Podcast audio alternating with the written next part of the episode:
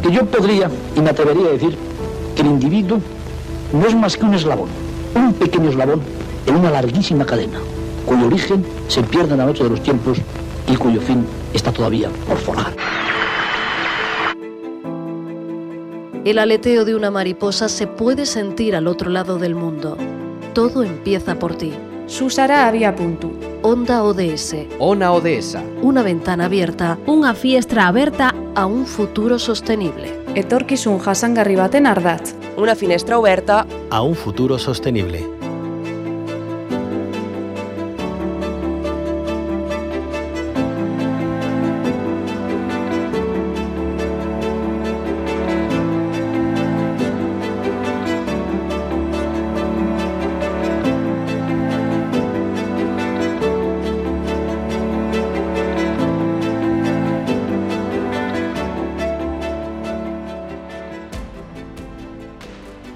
Los objetivos de desarrollo sostenible en su punto número 4 buscan garantizar una educación inclusiva, equitativa y de calidad y promover oportunidades de aprendizaje durante toda la vida para todos y todas.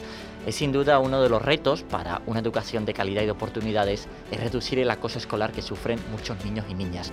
Un reto que también viene de la mano de buscar una sociedad más pacífica e integradora como defiende el objetivo de desarrollo sostenible número 16.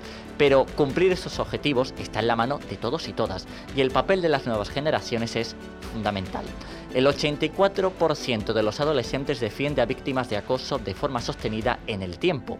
Este es el resultado de un estudio realizado por el Laboratorio de Estudios sobre Convivencia y Prevención de la Violencia de la Universidad de Córdoba. Los investigadores e investigadoras han analizado el comportamiento de defensa de las víctimas de acoso escolar en más de 3.000 adolescentes. Para conocer más sobre este estudio, hablamos con Eva Romera, catedrática de Psicología de la Universidad de Córdoba y una de las autoras de este trabajo. Buenas tardes y bienvenida a la Onda Local de Andalucía, Eva. Hola, buenas tardes. ¿Qué conclusiones sacáis de este, este estudio?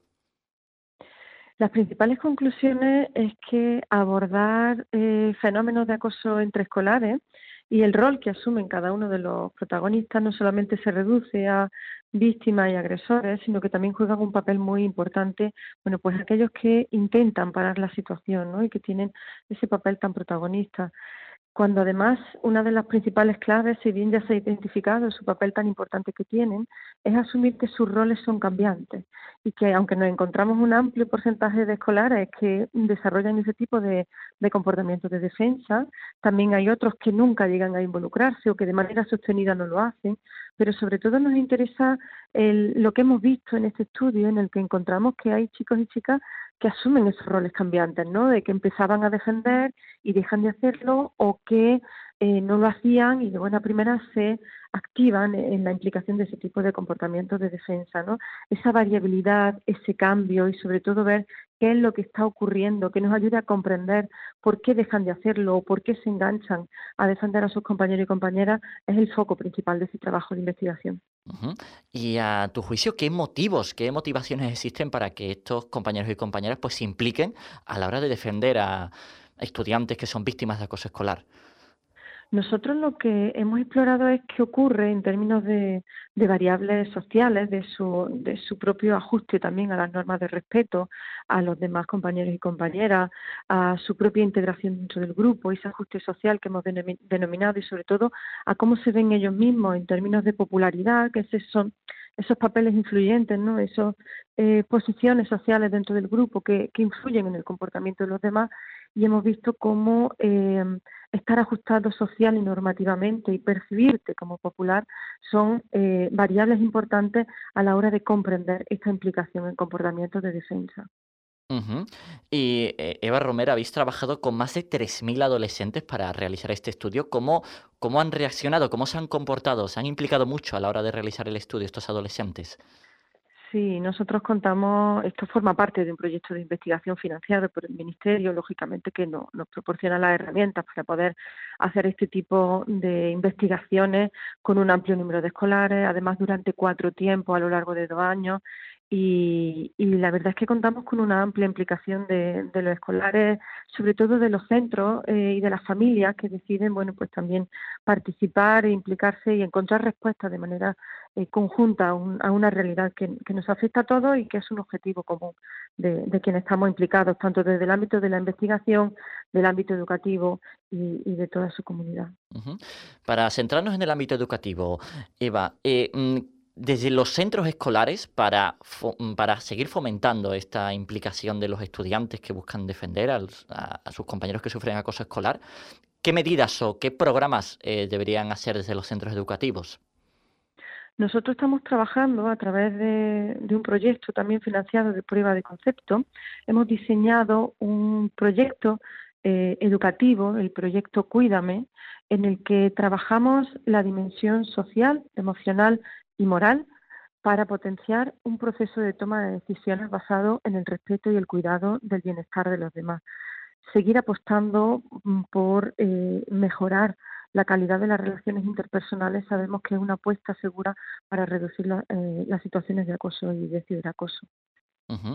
¿Y, qué y por lo tanto, ¿qué haría más falta, más de cara directamente a los estudiantes, para que ese porcentaje, que es bastante alto, porque sorprende ese, ese alto número del 84% para que siga aumentando.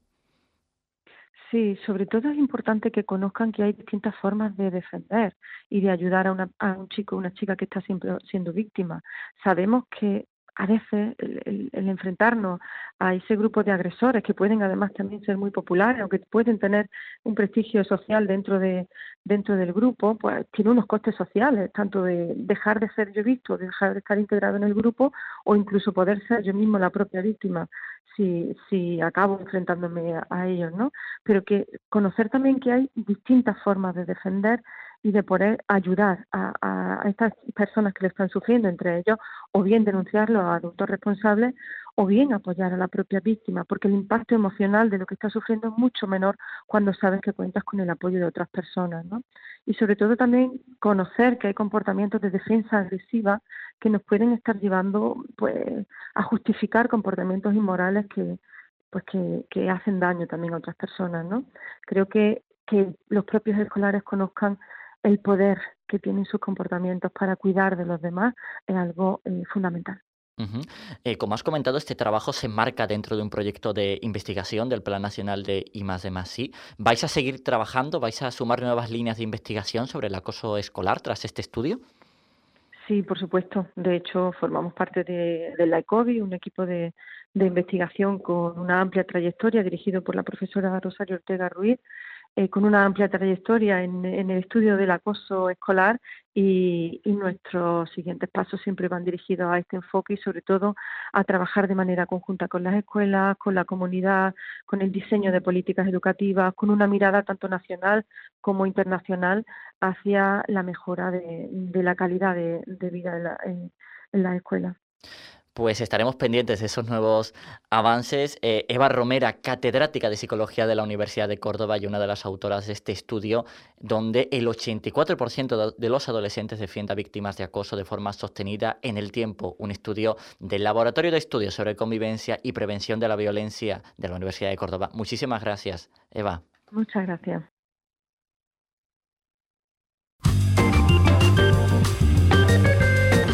Transición ecológica. Economía circular. Igualdad de género. Empleo digno. Energía verdea. Revitalización del medio rural. Onda ODS. Tu espacio radiofónico para un mundo más justo. Más información en ondaods.org. Financiado por el Ministerio de Derechos Sociales y Agenda 2030, Gobierno de España.